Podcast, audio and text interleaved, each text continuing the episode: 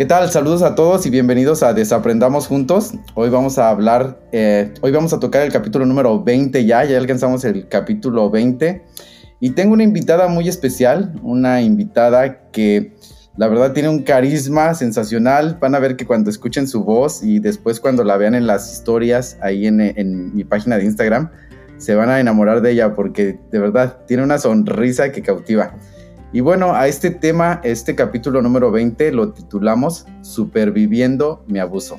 Y fue un título que, al cual llegamos los dos en conclusión y fue un título que llegamos súper rápido y la verdad que ella lo propuso, este, lo propuso y nos encantó y bueno, se dio. Entonces empezamos con el capítulo número 20 y esto es Superviviendo mi abuso en Desaprendamos Juntos. Bueno, como les decía, este es un capítulo que es muy especial. Tengo una invitada que les digo es muy joven, solo tiene 28 añitos y ella es de la ciudad de Monterrey, de Monterrey, Nuevo León, en México. Ella es diseñadora industrial, tiene una maestría en diseño sustentable y se dedicó al diseño de interiores, por lo que se considera ella que es diseñadora del diseño. O sea, prácticamente es eso y nada más. A ella le gusta eh, tejer crochet tomar fotografías y sobre todo con cámaras desechables. Bueno, pues es muy interesante, ¿eh? porque pues ya no sé, ya dónde encuentras las cámaras desechables, ya casi no hay. Y bueno, también le encanta leer. De momento está es, eh, entrando para correr un medio maratón y está juntando una, está tratando de llegar a una meta de 10 mil pesos mexicanos, los cuales serán donados al 100% a una fundación que se llama Fundación Paz, que significa Prevención y Atención del Abuso Sexual Infantil, la cual se dedica a crear programas de prevención del abuso sexual infantil en México. Ella no, no trabaja para la fundación ni es parte de ella, pero es embajador de la prevención. Ella cree que es una fundación súper padre para lo que, por lo que ella lo eligió y pues también para que ella este, ha elegido participar y pues dedicar, para, dedicar su tiempo para estas, a juntar estas donaciones. Mi invitada tiene dos hermanos, una hermana mayor y un hermano menor, que los describe como su vida, su mamá y su papá, que complementan todo su mundo. Y bueno, le doy la bienvenida a Desaprendamos Juntos, todos el aplauso a Priscila Alanis, mejor conocida por sus amigos y sus seres queridos como Pris. Pris, te aplaudo yo y después te va a aplaudir la gente allá afuera. ¿Cómo estás? Bienvenida. Ay, qué bonita introducción. Ya voy a empezar a llorar y todavía ni empezamos el, ni empezamos la historia. Pero qué bonita introducción. Muchas gracias, Carlos.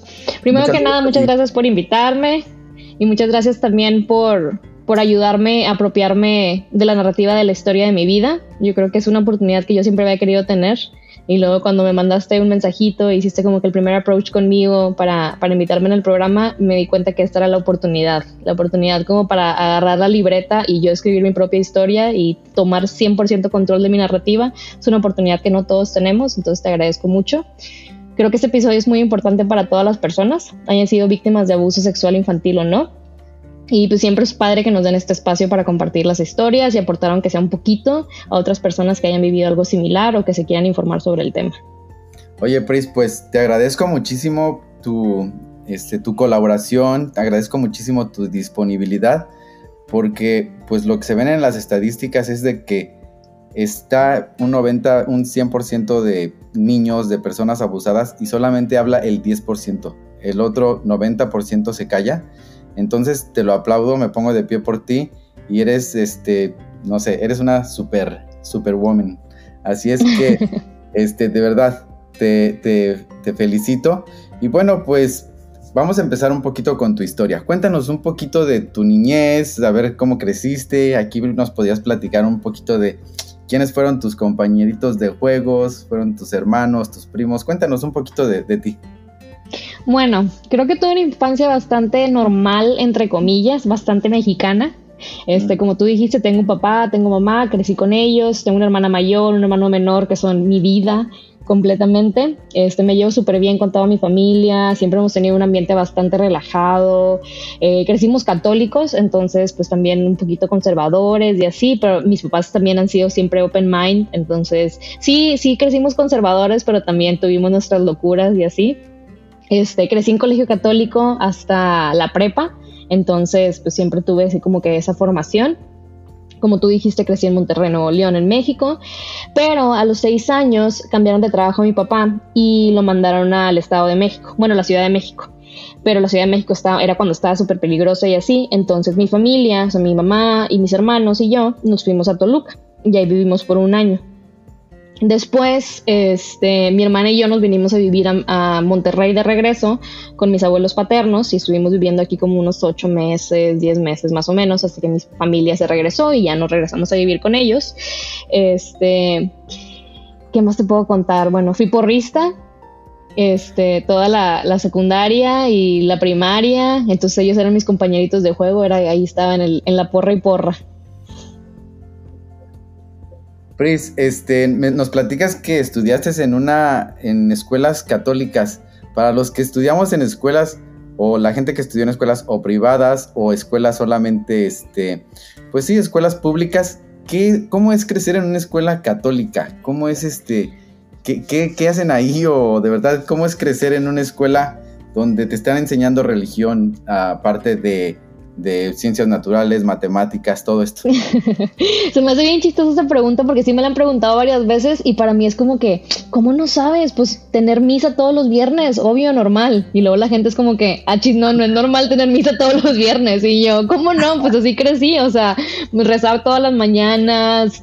Este, sí, yo siento, ahorita, ahorita ya estando más grande, digo, mientras iba creciendo yo no lo sentía, pero ahorita estando más grande sí siento que la educación que nos dieron, por ejemplo, en ciencias naturales, un poquito de civismo, cuando nos hablaron de la sexualidad, cuando nos hablaron de las drogas, sí estaba un poquito entintado con la religión, o sea, sí era un de que no sé, por ejemplo, hablando de la sexualidad, si era como un, bueno, esos son los métodos anticonceptivos, pero el mejor método es esperarse al matrimonio, si me explico. O sea, como que sí siento que estaba un poquito entintado en, esa, en ese conservadurismo este, religioso, pero pues yo creo que es bastante, o sea, bastante normal, solamente pues las clases duran un poquito más, este, y pues sí, tenemos misa todos los viernes y rezamos todas las mañanas, rezábamos el ángelus a las 12 todos los días, y así, yo creo que esas son como que las cosas más diferentes.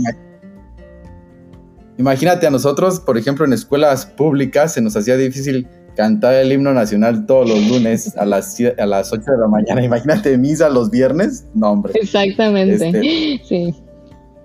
Pero bueno, este, creo que te saqué un poquito de, del tema, pero era como, me, entró la duda, o sea, ¿cómo es, ¿cómo es estar asistiendo a una escuela católica? Pero nos decías, entonces viviste con tus abuelitos hasta más o menos este desde los ocho años más o menos. Sí, bueno, o sea, me fui, me fui a la Ciudad de México cuando tenía seis y cuando regresé a Monterrey a vivir con mis abuelos tenía siete. Entonces ya viviendo con mis abuelos estuve casi todos los siete y un poquito antes de cumplir los ocho ya fue cuando se regresaron mis papás porque regresaron a mi papá a trabajar aquí a Monterrey. Y, y, ya fue cuando pues, ya me regresé con mis papás, pero más o menos a los siete años viví con mis abuelos un tiempo, que yo siento, siento que ahorita no es muy relevante, pero va a ser relevante en la historia. Y ah, ahorita como me platicabas de lo religioso, fíjate que no nada más en el colegio, o sea, ya después cuando estuve en prepa y un poquito de carrera me volví súper religiosa, pero de, o sea, Jesus Camp. Entonces, que siento que también eso hizo que mi formación fuera como es. Ahorita, la verdad, ya no soy muy religiosa que digamos, pero como quiera sigo respetando bastante este, la gente que cree que cree esas cosas y así, pero pues es como que un capítulo que yo ya cerré en mi vida, ¿no? Pero sí, sí el haber crecido religiosa, sí, sí, yo creo que influyó mucho en la manera en la que yo veía muchas cosas y, y como era muy conservadora. O sea, católica de hueso colorado, ¿no? Exactamente, como buena mexicana. Wow, Virgen de Guadalupe, todo, ¿no? Exactamente. Una vez, digo, nada que ver, pero una vez estaba manejando y y me di cuenta que muchas veces cuando veo un alto me persino. Oh. Random, random, pero estoy tan acostumbrada y cuando veo una iglesia me persino que es como que en mi mente como que se hace un foquito de que, oye, tienes que persinarte. Entonces de repente es el mismo sentimiento que veo cuando veo un alto, que es como un foquito rojo. Entonces de que, persínate. Y lo dije, que no, no, no, no te tienes que persinar en los altos. Oye, pues es que los mexicanos tenemos eso de que pasas por la calle y la gente tiene sus vírgenes o todo el mundo nos persinamos. sí, sí, sí, ves una cruz y te persinas. pasas afuera de una iglesia y nos persinamos. hace unos días este, llevé a mis papás también a conocer una ciudad que está cerca de donde vivo. Y había un banco, pero la fachada del banco era como de iglesia, ¿no? Algo así. Y mi mamá ahí dándose las 20 persinadas y los golpes de pecho. Y, le digo, y volteé y le digo, ¿qué haces? Me dice, me estoy presionando. Le digo, esto es un banco, aquí dice banco. Y dice, ah, volteó para todos lados a ver quién la vio y se siguió. Sí, bueno, da cuenta que yo soy como tu mamá con los saltos. Suele, suele pasar, suele pasar. Eh, bueno, entonces este, me regresamos un poquito aquí. ¿Qué pasó ahí cuando vivías con tus abuelos por esa, por esa, esos siete años, dices tú?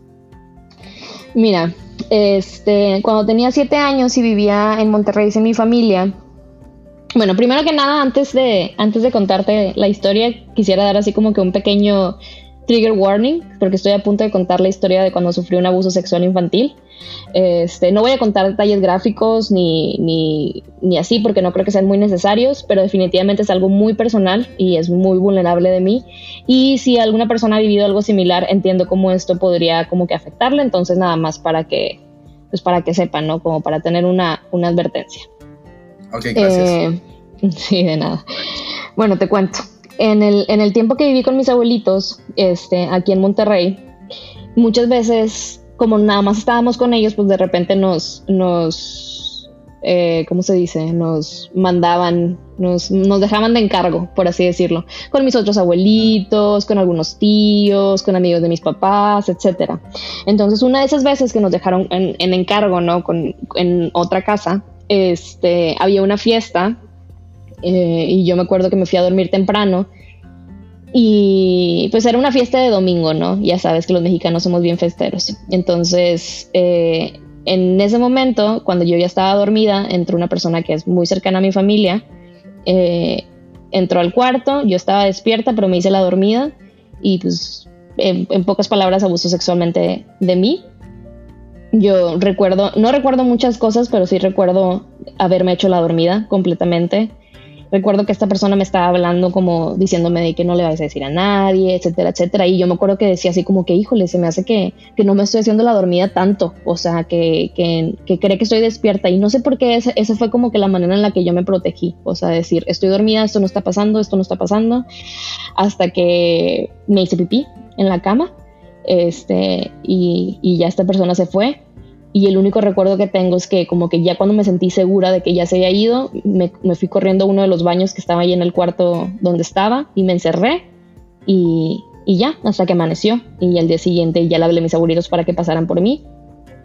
Y, y ese, ese día siguiente, cuando estaba digo, pues todavía estaba chiquita, entonces mi abuelita, que era la que me criaba en ese momento, me estaba ayudando a bañarme, se dio cuenta que tenía muchas heridas en mi cuerpo y me empezó a preguntar como que qué te pasó, qué te pasó y yo no, pues nada, nada, no, me caí, no, etcétera, ¿no? O sea, como que no sé por qué yo tenía como que mucho miedo que me fueran a regañar, o sea, no sé si era miedo que me fueran a regañar, miedo que sabía que había estado mal, pena, o sea, como que yo también, y yo creo que ahí entra un poquito, digo, no, no le quiero echar la culpa a la religión ni para nada, pero la educación que yo tuve pues fue muy conservadora en el sentido en el que te da pena no se habla, si me explico? Entonces, pues como que tenía pena, culpa, miedo, no sé, entonces no me acuerdo mucho, que eso es, que eso es otro tema muy importante que, que me gustaría tocar, el, el, tema como de las disociaciones, o sea, como que de repente tu cuerpo lo que hace para protegerse es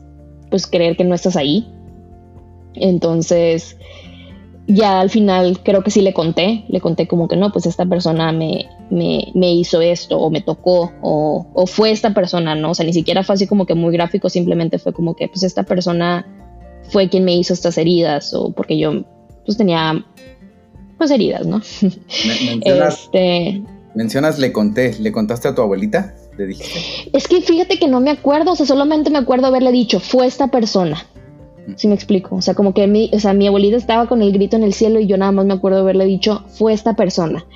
Entonces, ya de ahí en fuera es todo como, como una pesadilla, es como un sueño del que, del que ya no sé ni qué memorias son reales y qué memorias yo misma me estoy haciendo, pero prácticamente es un llorar y llorar y llorar y yo no entender qué estaba pasando y así pero lo que sí me acuerdo súper clarito es que al día siguiente no había pasado absolutamente nada.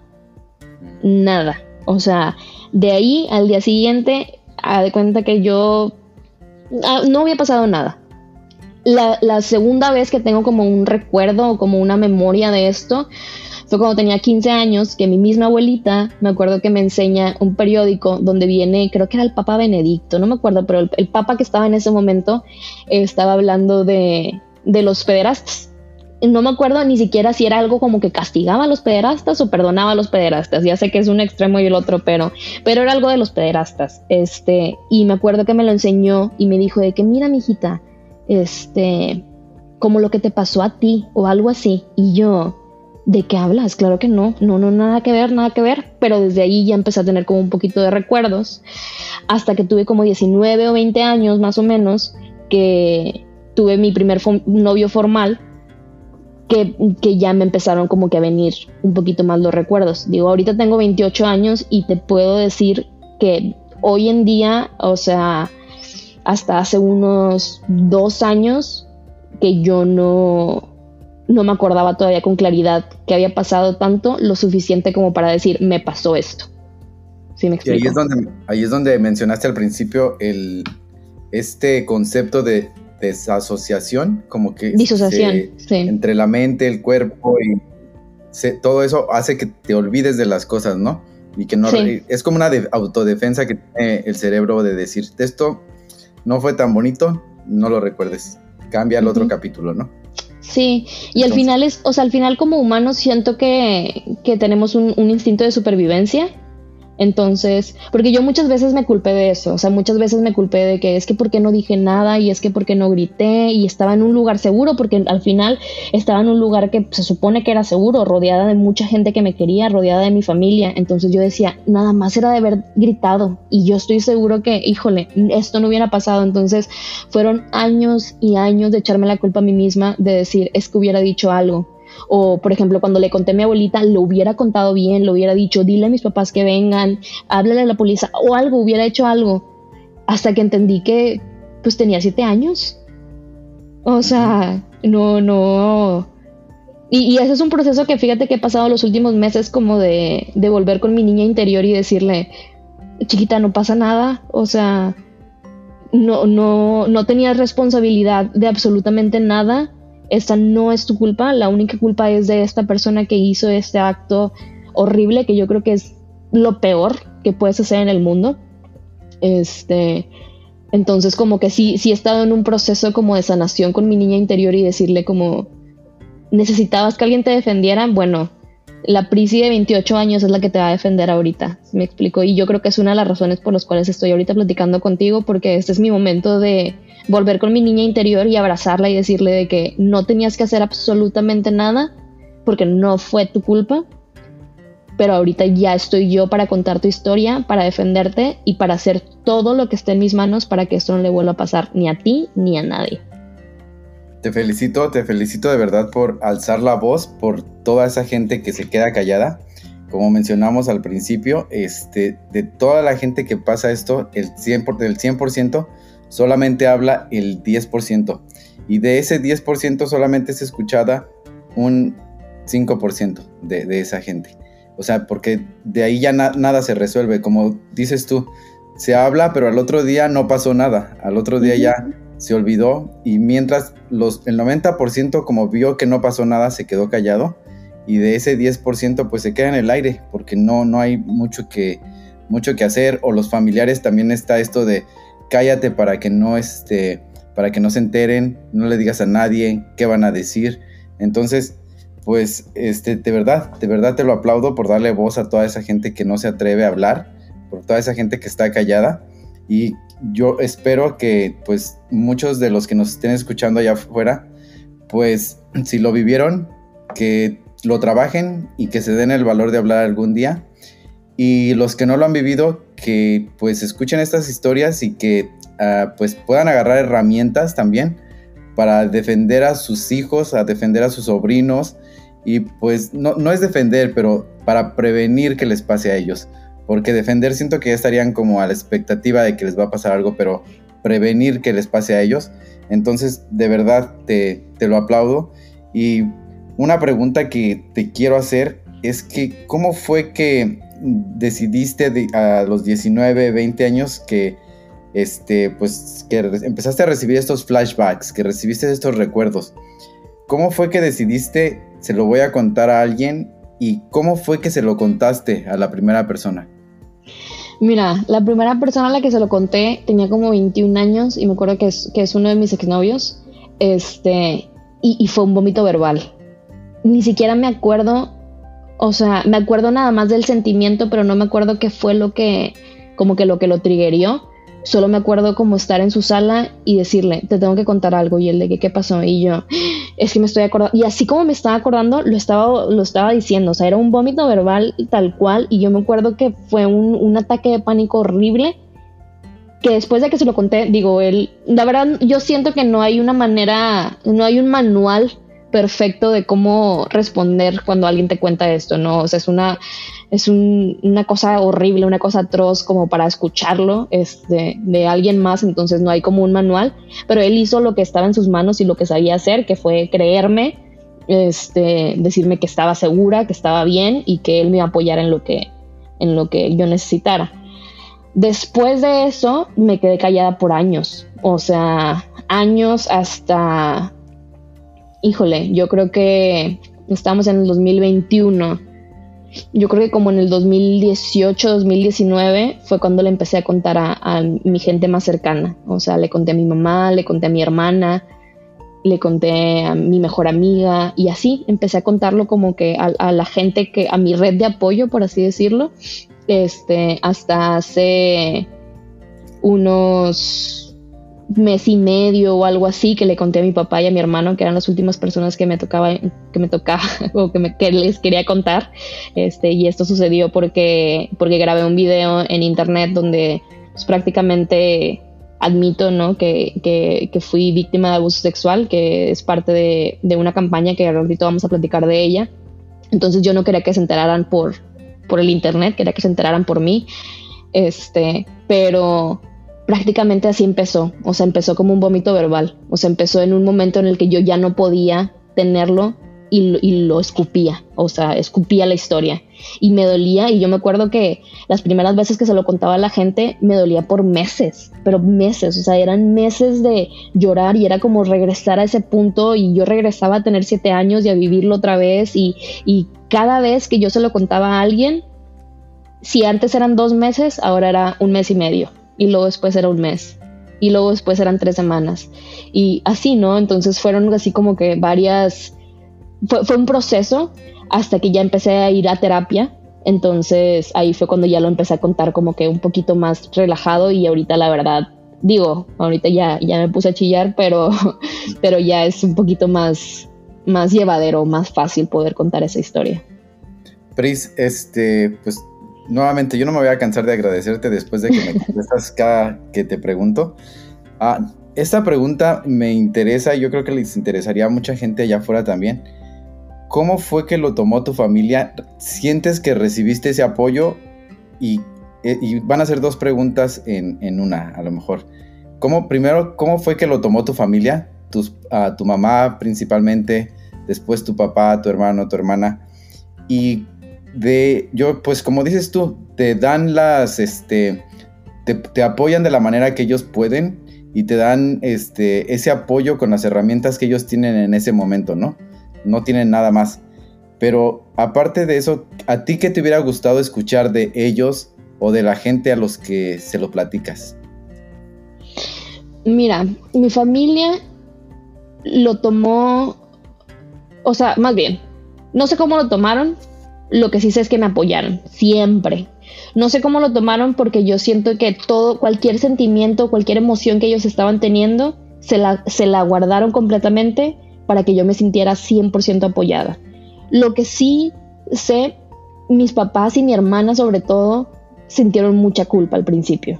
Mucha culpa, o sea, me pidieron disculpas, me dijeron que, que ellos pudieron haberlo detenido, que ellos pudieron haberlo prevenido. Y la primera persona que me lo dijo fue mi hermana. Y parte de mí cuando yo me echaba mucho la culpa a mí, también era un de que, pues es que sí, tú también me debiste haber cuidado, tú eras mi hermana, tú eras mi, sea, yo era tu responsable, tú me estabas cuidando. Mi hermana es cuatro años mayor que yo. O sea, si yo tenía siete años, ella tenía once. Por supuesto que no tenía absolutamente nada de responsabilidad. Era una niña. O sea, entonces, cuando yo al principio, cuando yo le echaba la culpa a todo el mundo y estaba enojada con todo el mundo, este, le echaba la culpa a mi abuelita, le echaba la culpa a mis papás, yo en mi mente, ¿no? Jamás se lo diría a ellos y qué bueno que nunca se los dije porque ahorita ya pienso completamente diferente, pero me echaba la culpa a mí, a todo el mundo menos a él. Él no, él, él ha de haber tenido sus problemas, él yo creo que ha de haber estado pasando por un momento malo. Yo siempre tenía una excusa para él. Ahorita yo sé que el último, único culpable es él. Pero bueno, ya me distrajo un poquito. Este, sí tuvieron mucha culpa. Yo me acuerdo que cuando mi hermana me dijo, es que yo te estaba cuidando a ti, o sea, yo debía haber estado ahí. Ahí fue cuando le dije, lo sueltas porque lo sueltas. Porque claro que no tiene absolutamente nada que ver contigo. O sea, tú eras una niña como yo. Y a mis papás igual. Yo les dije a mis papás, me pudieron haber tenido una burbujita. Y un día la gente se distrajo y esta persona entró y pues entró al cuarto y ni modo, si me explico. Entonces, o sea, que ahorita vamos a platicar un poquito de la prevención, pero, pero siento que, que es muy natural ese como de sentir culpa, así como la sentí yo, ellos la sintieron, pero espero que cuando hablaron conmigo yo pude quitarles ese como decirles, pues no, la verdad no, no es culpa de absolutamente nadie más que de él. Este, pero fuera de eso hubo 100% el apoyo. Me dijeron, ¿quieres hablar? ¿Qué decía la policía? Quieres confrontarlo, quieres, y yo en ese momento no estaba lista, hasta ahorita no estoy lista para confrontarlo, ni para ir a la policía, ni para, ahorita bueno, para hablarlo ya al internet, sí, ¿verdad? Pero para hablarlo con mi familia, por lo menos con mi familia ya más grande, no.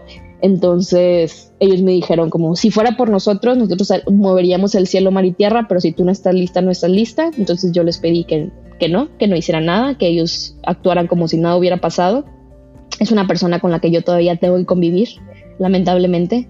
Eso yo creo que es uno de los setbacks más grandes que he tenido yo en mi proceso, en mi crecimiento, pero estoy segura que en algún momento voy a ser lo suficientemente fuerte o el timing va a ser el correcto como para hablarlo también con mi familia y ya no tener que volver a verlo. Okay. Bueno, pues mira, me, me contestaste esta pregunta con... Híjole, me dejaste callado. O sea, porque De verdad, o sea, me, contestaste de verdad las dos preguntas y me contestaste más de lo que te iba a preguntar, pero la gente, fíjate, te, te da todo ese apoyo y aparte te quita también eso de, no sé, eso de la culpa. Es como que la tienes tú, la tienen ellos, la tienen todos. Y yo creo que muchas de las personas que no hablan es por eso, porque piensan que la culpa la tienes tú, o sea que el responsable eres tú de lo que te pasó a ti mismo. ¿Sí me entiendes? Entonces, este, pues yo creo que ahí abarcaste mucho, quitándole la culpa a ti principalmente, dejándolo ir. Le quitaste la culpa a tus papás, a tu hermana, que es tu hermana mayor también, que culpa alguna, como dices tú, no tuvo ninguna, 11 años, o sea, ¿qué puede hacer una niña de 11 años? Este, gracias a Dios que también, o sea, 11 años, una niña, gracias a Dios que tampoco que no le tocó a ella, ¿no? Sí, sí, esa es una de las primeras cosas que le pregunté cuando le conté. De hecho, estuvo, estuvo muy interesante la, la historia, perdón que te interrumpa. Cuando le conté a ella, este, le invité a desayunar y le dije, como es que tengo que hablar contigo. Ella no vive aquí, no vive en México, vive en el extranjero. Entonces, una de las ocasiones que vino a, de visita, pues obviamente toda mi familia siempre estamos peleándonos por el tiempo con ella. Entonces, yo le dije, necesito que me separes un día porque necesito invitarte a desayunar, necesito hablar contigo. Yo ya estaba 100% lista para hablar con ella. Entonces, ya estamos desayunando y le digo, oye, te tengo que contar algo. Y me dice, ¿estás embarazada? Y yo, no, no estoy embarazada. Y ella, que, ah, bueno, ya sé que me vas a contar. Y le conté y me dijo, es como si es un recuerdo que yo tenía en mi mente bloqueado completamente, pero en el momento en el que me dijiste, tengo que hablar contigo, me, me revolvió, me devolvió el, el, recuerdo de que tú en algún momento, o sea, de, de haber estado en ese momento cuando le contaste a mi abuelita, cuando todo este proceso, este, yo recuerdo haber estado ahí. Entonces, sí, está, está muy, muy curioso. Wow, entonces ella en su mente, yo creo que también en su, en lo más atrás de su mente, ella tenía recuerdos de, esto mismo.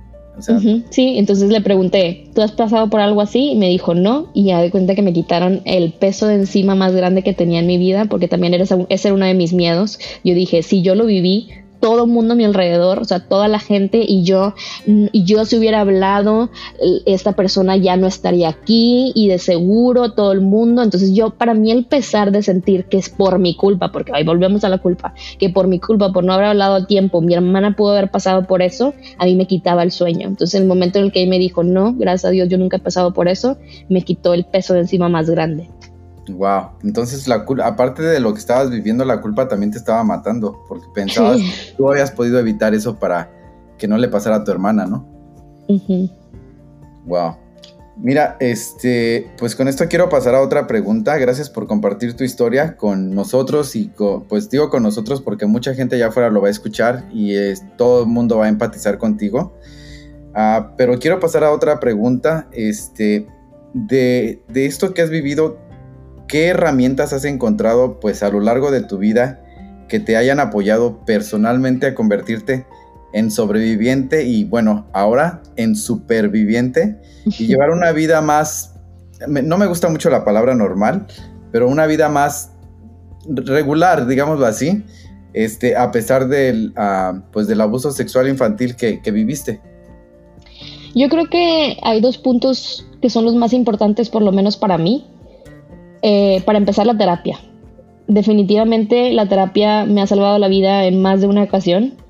Es algo que me gusta hablar más a detalle este, más adelante, pero también tener un buen sistema de apoyo. O sea, para mí, mi familia, mis papás, mis hermanos, no me voy a cansar de decirlo, son mi vida, mis amigos han sido parte fundamental en todo mi crecimiento personal y en seguir aquí, aquí con, pues aquí en el mundo. Este, ellos, junto con los diferentes terapeutas que he tenido, me han hecho la persona que soy ahorita, definitivamente. Entonces, si pudiera nada más poner dos herramientas que a mí me han ayudado es terapia y una buena red de apoyo. Genial. Mira, ahorita que mencionaste eso de los terapeutas, yo creo, bueno, a mí este, hasta hace poco empecé a, a, a investigar esto de las terapias, a lo mejor entrar en terapia y cosas así. Pero creo que aquí mandas un tip también, cuando dijiste diferentes terapeutas. Ah, esto yo creo que te abre la puerta para que cuando busques terapeuta, tú que estás escuchándonos allá afuera, a lo mejor con el primero que llegas no es el terapeuta con el que haces match entonces, o con el que vas a hacer un clic ahí. Entonces, tienes oportunidades de buscar más allá afuera. O sea, buscar otros, buscar recomendaciones, que, alguien te platique de sus experiencias con sus terapeutas. Pero el primero con el que vayas, tal vez no sea, tal vez sea el mejor terapeuta que, que puede existir y hagas, pues hagas clic a la primera. Pero si hay otros terapeutas que, pero si no te está funcionando, busca otros. ¿Has tenido algunas experiencias así? Sí, sí, definitivamente. O sea, eh, la, yo creo que la terapia, así como tú dijiste, o sea, puedes estar con el mejor terapeuta, pero eso no quiere decir que sea el mejor terapeuta para ti. O sea, los terapeutas tienen diferentes este, especialidades, diferentes personalidades, al final son humanos, digo, obviamente son, son profesionales y tratan de no meter este, sus creencias personales o, parte de su moralidad, etcétera, en, terapia, pero pues al final son humanos, entonces tienen personalidad.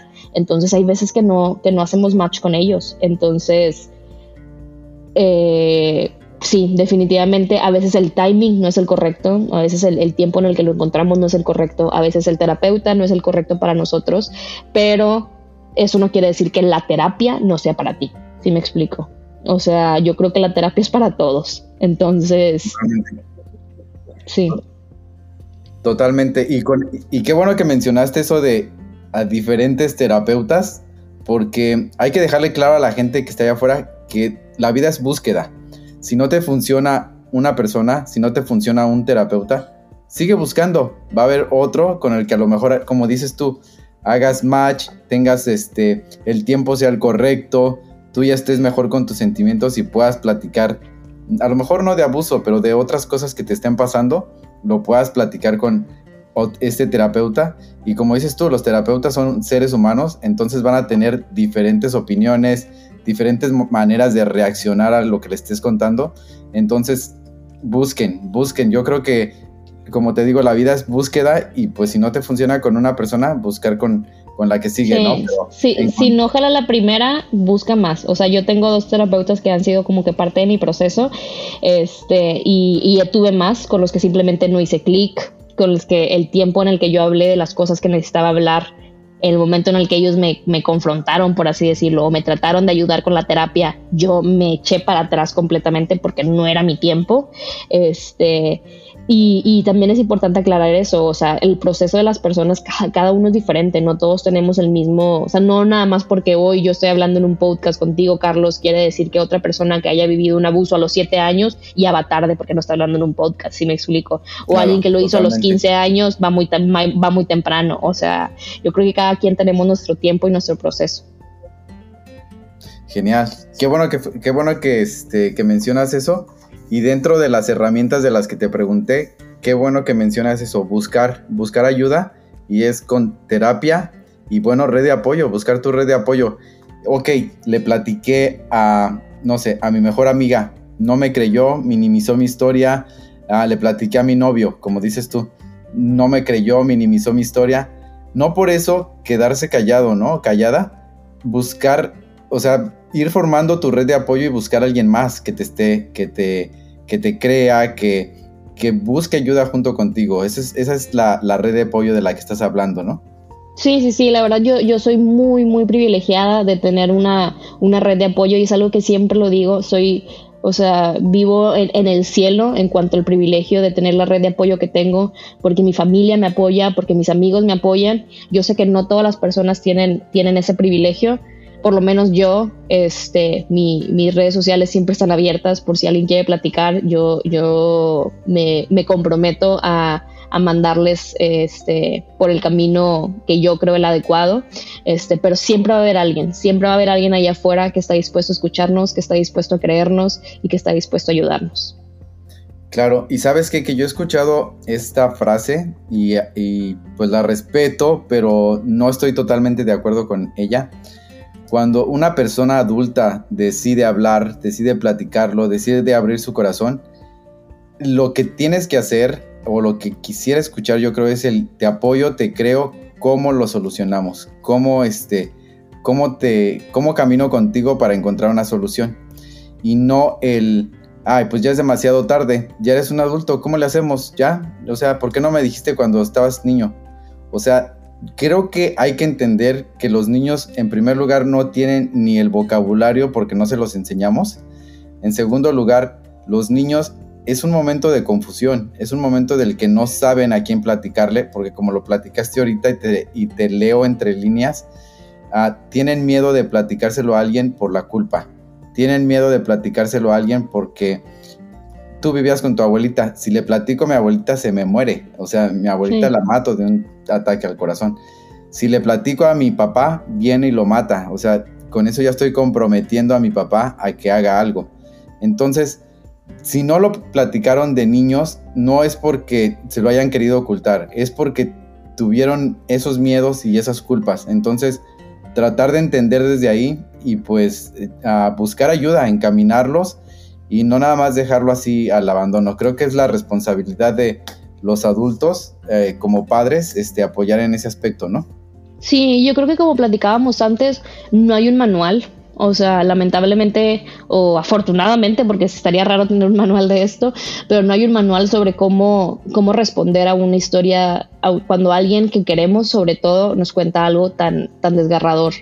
Pero creernos. O sea, yo creo que eso, yo como, como superviviente o como, o como víctima, este, es, es, es, lo que yo más he valorado. Y he tenido la fortuna de que todas las personas a las que yo se los he contado me han creído todavía tengo miedo de en algún momento contárselo a alguien que me diga, híjole, segura, y segura que si fue así, no quieres atención, o no quieres eso, o no quieres el otro, que ese es el miedo que todos tenemos, que lo estamos haciendo por atención, que de seguro nos estamos confundiendo, que por alguna razón tenemos algo en contra de esta persona y la queremos dañar, etcétera, etcétera, etcétera, todos estos miedos que, que las redes sociales o que la sociedad a veces pone, por ejemplo, yo me acuerdo mucho cuando fue lo del Me Too Movement, todas estas reacciones que yo veía a veces de gente cercana a mí, este, que decían, no, de seguro estas personas nada más lo hacen por atención. Yo decía, mira, a esta persona yo jamás le cuento, nunca, porque si a mí me dice eso, a mí se me, se me acaba el mundo.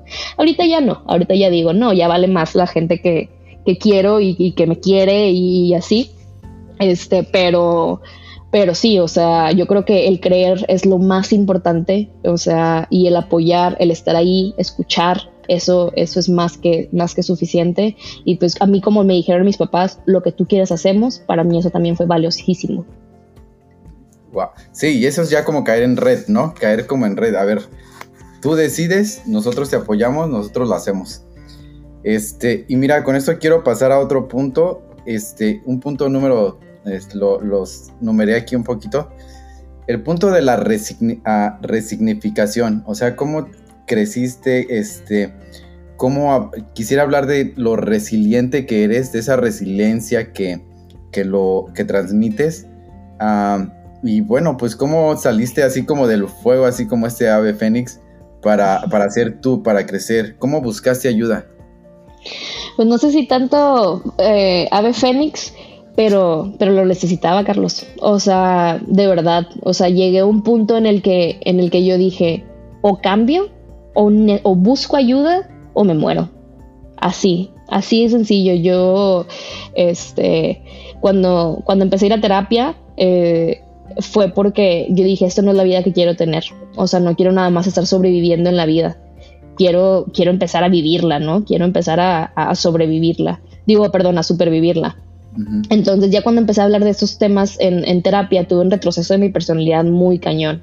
Eh, primero empecé con una terapeuta, con una psicóloga, y empezábamos a hablar más cosas como de, autoestima y de que no, pues los problemas así, yo tenía como unos 22 o 24 años más o menos, entonces eran problemas con el novio, problemas que me peleé con mi amiga, etcétera, etcétera. Y me acuerdo que la primera vez que le conté acerca del abuso y empezó a indagar un poquito más en eso, yo dejé de ir con ella un año simplemente. Y era una terapeuta que yo amaba, pero dejé de ir con ella un año. Yo dije, no, yo no estoy lista para esto, esto no es para mí, yo no quiero, etcétera, etcétera. Hasta que por otras cosas de la vida empecé a ir con ella otra vez.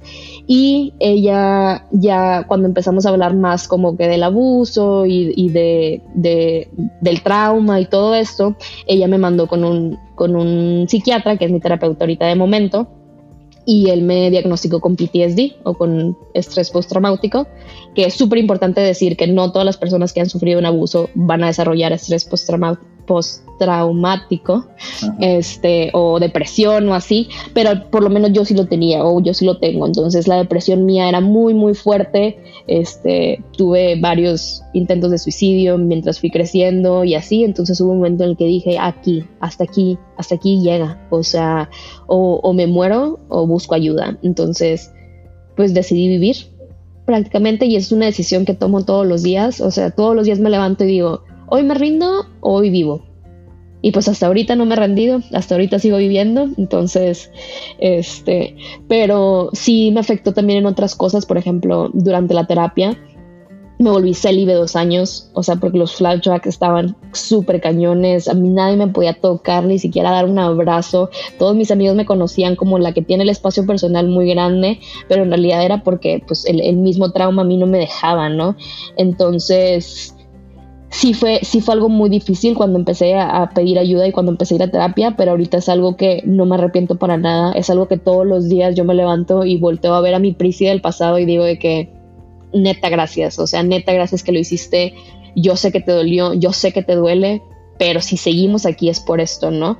Y, y volviendo un poquito este, a lo de la red de apoyo, no todo el proceso es lineal, o sea, siempre va a haber setbacks, o sea, no es algo como que no todos los días estoy mejor que el día anterior, pero mi red de apoyo es algo que, que es súper importante. Yo antes sentía que cuando le contaba a la gente cercana a mí o, a esta red de apoyo que yo tengo, le pasaba las piedras que yo tenía en la espalda y era egoísta de mi parte, porque le estaba pasando este peso. Ahorita entiendo que para eso está la gente a la que queremos y nos quiere, para cargar nuestros pesares con nosotros y estar ahí cuando los necesitamos. Entonces, este, así fue como, como decidí, por eso decidí hacerlo y cómo lo hice fue terapia y mi red de apoyo otra vez.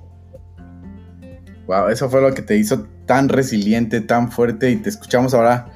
Pues de verdad, yo, yo te, te conocí, te digo, a través de buscarte, a través de esta página de, Instagram fue que te encontré, que eras embajadora de, de la Fundación Paz. Entonces dije, ah, pues voy a contactarla. Y no sé, algo me, me hizo acercarme a ti. Y la sonrisa yo creo que tenías en la foto fue que me hizo acercarme a ti y pues pedirte que, te unieras a esta, a esta comunidad de gente que quiere desaprender, ¿no? Des y aprender también.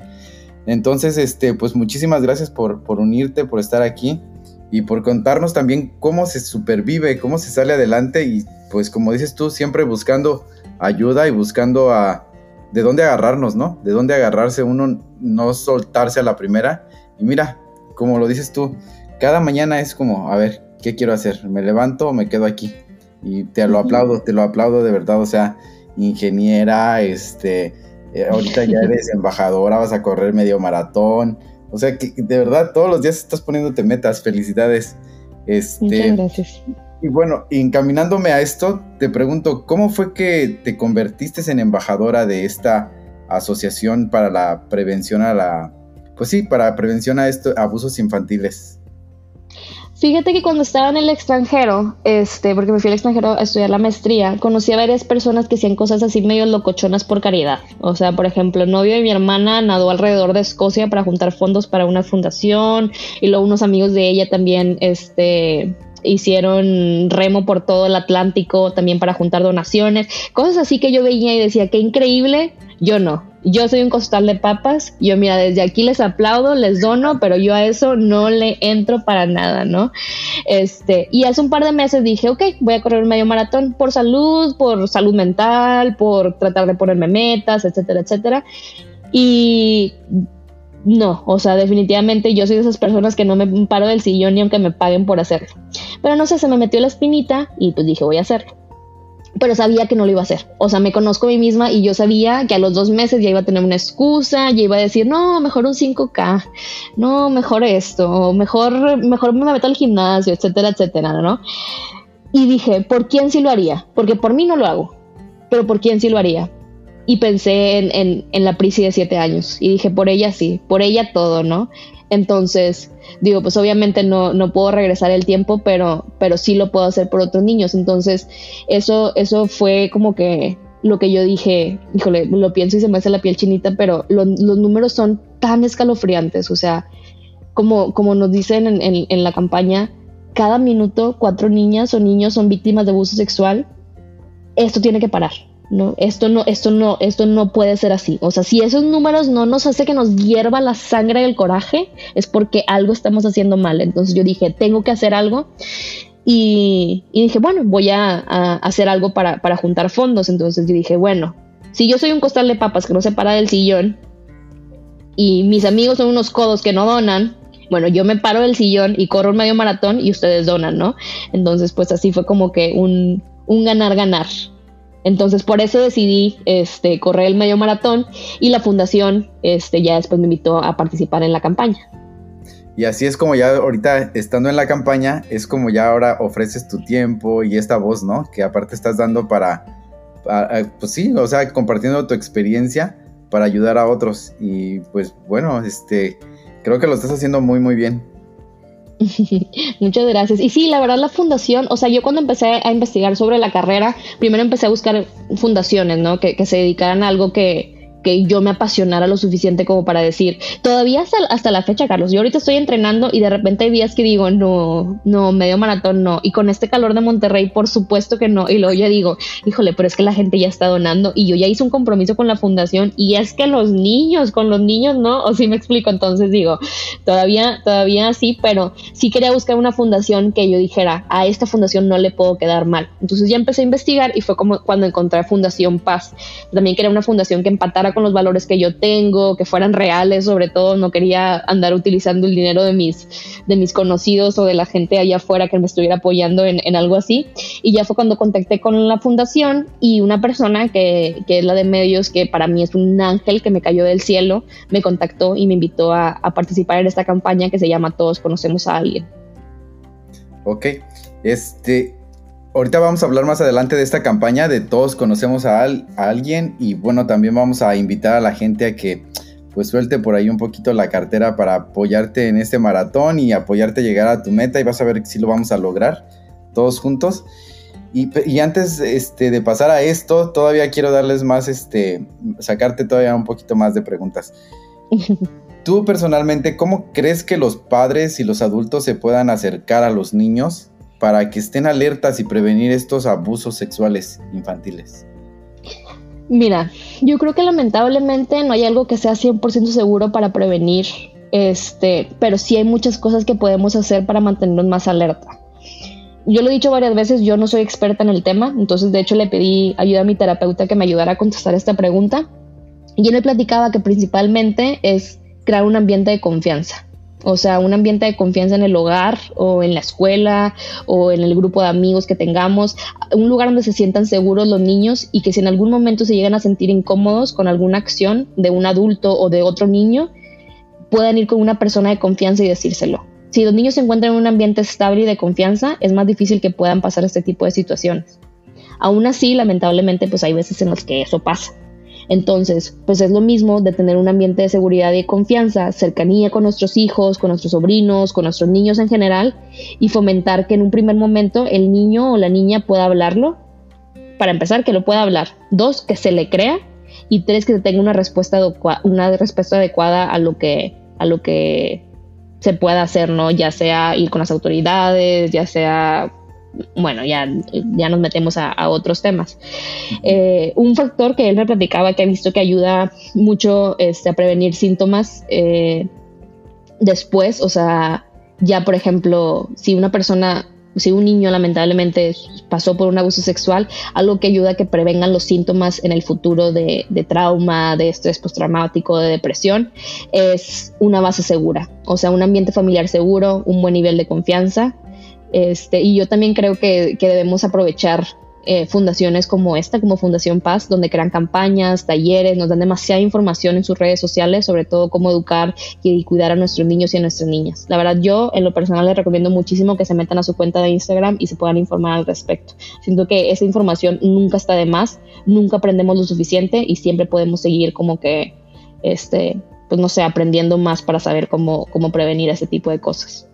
Sí, y eso que, uh, que mencionas es muy importante y aparte los papás que nos los papás, los adultos que nos escuchan allá afuera, hay que darnos a la tarea de que si dicen, bueno, pues yo ya tengo a mis hijos cuidados, o sea, yo les uh, yo hago todo por ellos, yo los cuido, los tengo vigilados 24/7. Bueno, pues ya los tienen cuidados a ellos, pero ahora también preocúpense un poquito por cuidar a los que están afuera y no están siendo uh, cuidados por, por sus padres, por adultos responsables igual, o sea, no es como que les van a dedicar el mismo tiempo que a sus hijos, pero lo pueden hacer uniéndose, como decías anteriormente, pasando la voz, uh, pasando estos uh, podcasts, compartiéndolos, pasándolos a gente que les interese aprender de esta, de, tener esta información con ellos. Y aparte, pues también aportando a asociaciones como estas, aportando y ayudando a gente como tú a a obtener sus metas cuando se las proponen para ayudar a estas mismas asociaciones. Y bueno, ahora mi pregunta es cómo, cómo puedo sumar yo, cómo puedo, este, cómo puedo aportar a esto. Y si nos puedes hablar un poquito de esta campaña, así ya más concretamente, esta campaña que estás encabezando tú. Ya nos mencionaste, nos diste un preview hace ratito de que tienes una meta de 10 mil pesos, ¿no? Una meta de, para alcanzar de 10 mil pesos mexicanos. Entonces, platícanos un poquito este, de esta campaña de todos conocemos a alguien que vivió abuso y cómo los que están allá afuera podemos este, participar, cómo podemos apoyar en eso. Sí, claro que sí. Mira, pues la campaña, así como tú dices, se llama hashtag todos conocemos a alguien y a través de la cual todas las personas que conocen a alguien que vivió abuso sexual o son supervivientes o sobrevivientes, como le gusta decirle a la fundación, y a mí me encanta esa palabra, este, nos sumamos para romper el silencio y crear conciencia. Así como decías ahorita, yo creo que, que cuando ya tenemos, somos tan privilegiados como para, por ejemplo, yo en, el, en, mi caso personal, que soy tan privilegiada como para tener una red de apoyo y terapia y etcétera, etcétera, yo digo, bueno, ¿cómo puedo sumar yo? Entonces es donar sumar, estar ahí para las personas que no tienen esa red de apoyo o que no tienen esos padres que, que nos cuidan todo el tiempo. Este, esta campaña de donaciones se termina en un mes, sin embargo la carrera del medio maratón es hasta diciembre, entonces tenemos hasta entonces para seguir sumando, seguir donando, pasando la voz, crear conciencia, escuchar a las personas y que, pues no sé, de, de, plano hacer mucho, mucho ruido al respecto. Sí, y la gente que está allá afuera, bueno, pues yo me sumo con este, me sumo al, pues no sé, entregar este espacio, compartirlo con la gente y la gente que está allá afuera, pues hacer ruido. ¿Cómo puede hacer ruido? Copiando el link de ah, Spotify o de este podcast y compartirlo, compartirlo a gente que se entere que hay asociaciones allá afuera que están preocupándose por estas personas que han sido abusadas uh, pues sexualmente cuando fueron niños. Y bueno, esa es una manera de apoyar. O sea, a ti no te pasó, qué bien, apoya. Este, a tus hijos no les pasó, qué bien, apoya. A tus hijos les pasó, a alguien que conociste le pasó, apoya, porque estas campañas se están haciendo para sacar a estas personas adelante. Entonces, entonces el propósito de esta campaña es generar este, fondos, ¿no? Para seguir con, con esta asociación. Así es, digo, lamentablemente vivimos en un mundo capitalista, todo se mueve con dinero, entonces las donaciones, este, todo lo recaudado de la campaña es para generar videos de civismo digital. Eh, la fundación crea herramientas para prevenir el abuso sexual en entornos digitales, en entornos este, físicos. Ahorita después de la pandemia los números crecieron, híjole, sí, de por sí México es el, país número uno en, en, abuso sexual infantil. Después de la pandemia los números en, abuso sexual este, en medios digitales creció de manera horrible, horrible, o sea, ni siquiera, ni siquiera puedo hablar de eso de verdad sin que se me ponga la piel chinita, pero fundaciones como esta, en específico la Fundación Paz, está creando videos, herramientas, talleres y ahí van los, los fondos de la, de la campaña. Ok, uh, Pris, ¿cómo puede la gente, incluyéndome a mí, cómo podemos donar? ¿Cómo es que, cuáles son las formas de, cómo se, puede, les puede hacer lo más fácil para ellos de entrar y donar dinero. Ahora sí que, pues como dices tú, vivimos en un mundo donde todo lo movemos con dinero y este, o la mayoría de las cosas. ¿Cómo podemos donar a esta causa? Un dólar, dos dólares desde acá, desde Estados Unidos, en México, pues en pesos, pero todos, por favor, este, hagamos este, bolita ahí y, este, y apoyemos.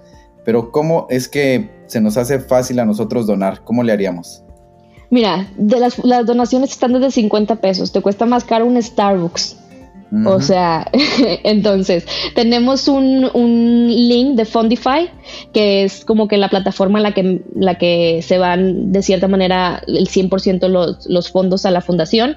Eh, entonces, ese link de Fundify está en mi biografía de Instagram, está en la biografía de la fundación, en las, todas las redes sociales de la fundación, en todas mis redes sociales. Eh, es el link de Fundify, hace, puedes hacer los pagos en el OXXO, en México, transferencias bancarias o en PayPal desde cualquier parte del mundo. O si no directamente en la página de Fundación Paz, también tienen un botoncito que dice donar ahora y ahí te mandan también PayPal o transferencia bancaria o hacer un, un, un, perdón, un pago en efectivo en el OXXO. Y me imagino que ahí te dan como opciones para, o sea, para donar a tu nombre, ¿no? Como Sí, claro. Sí, de hecho, o sea, yo tengo un link de Fundify que es directamente conmigo, entonces pues es como la meta de los 10 mil pesos, este, pero si no directamente en la fundación, en caso de que estén escuchando esto en el en otro año, la fundación ya se haya acabado o lo que sea, este, directamente con la fundación.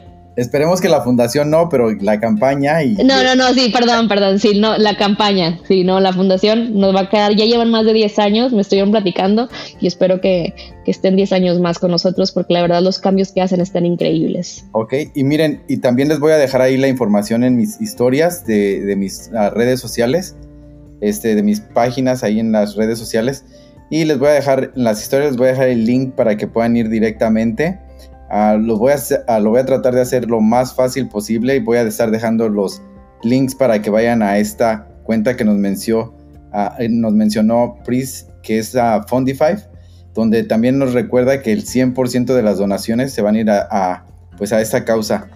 Y bueno, pues también ya estamos llegando al final del capítulo.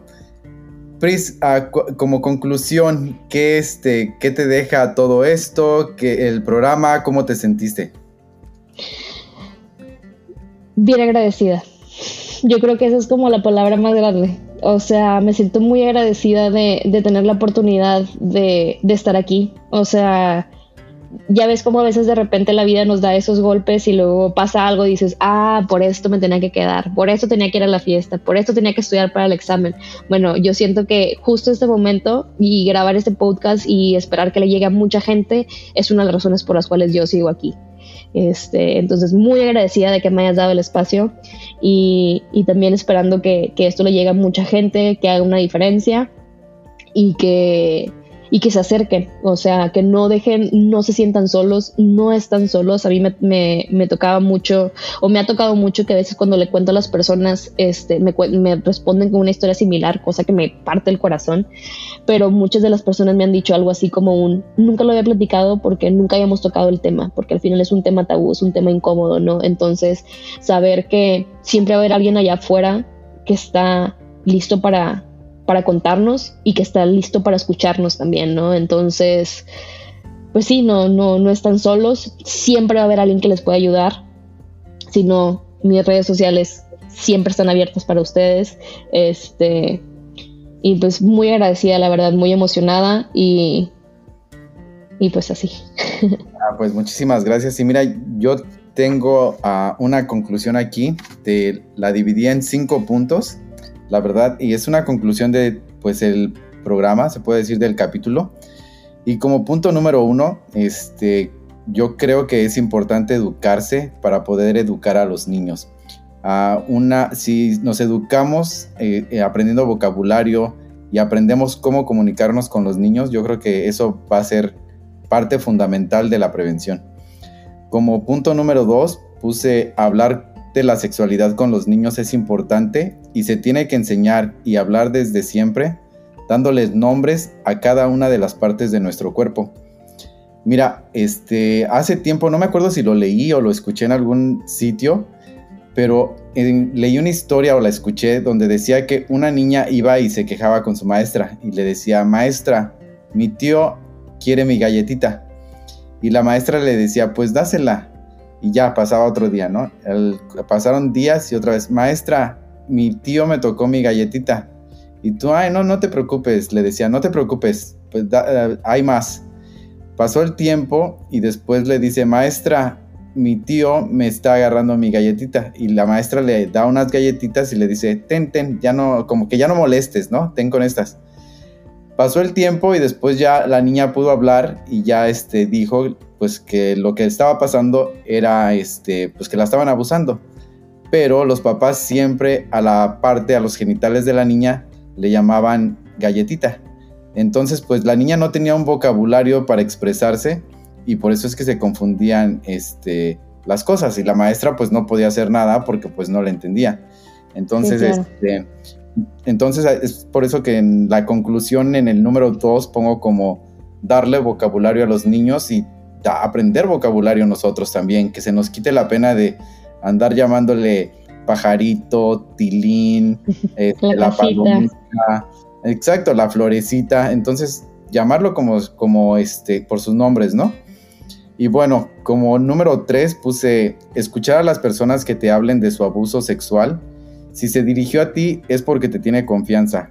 Recuerda, si le, si le demuestras interés y apoyo, lo invitas a hablar del tema.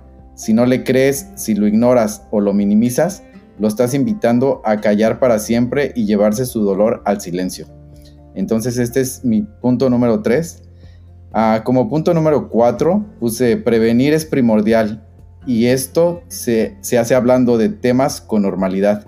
Esto se puede hablar en la mesa, este, al comer, cualquier cosa, con normalidad. O sea, se tiene que empezar a hablar con normalidad esto. O sea, este, y no espantarse cuando alguien menciona una palabra correcta como pene, vulva, este, vagina, porque así es como se llaman. También se llama mano y no le digo mi, no sé, o sea. Sí, sí, claro. Sí, se llama mano, se llama oreja, se llama boca y no le estoy poniendo sobrenombres, ¿no?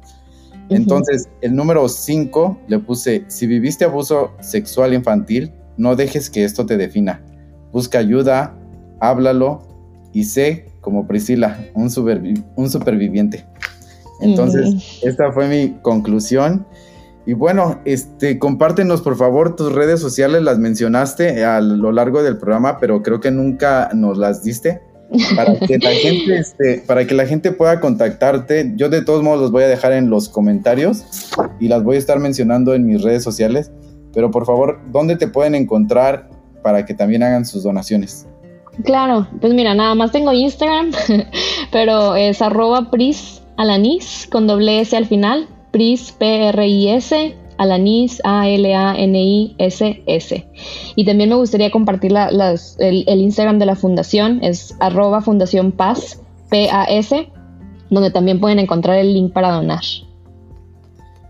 Y me encantó tu conclusión. Yo creo que le diste justo en el clavo, o sea, todo, cual, todos los puntos que dijiste son primordiales para poder, este, primero que nada, frenar esto, porque eso, eso es como que el, mundo ideal, ¿no? Poder, poder prevenirlo lo suficiente como para que ya no existan víctimas y si lamentablemente siguen existiendo víctimas, saber cómo poder ayudarlas y cómo poder ayudarnos también a nosotros mismos.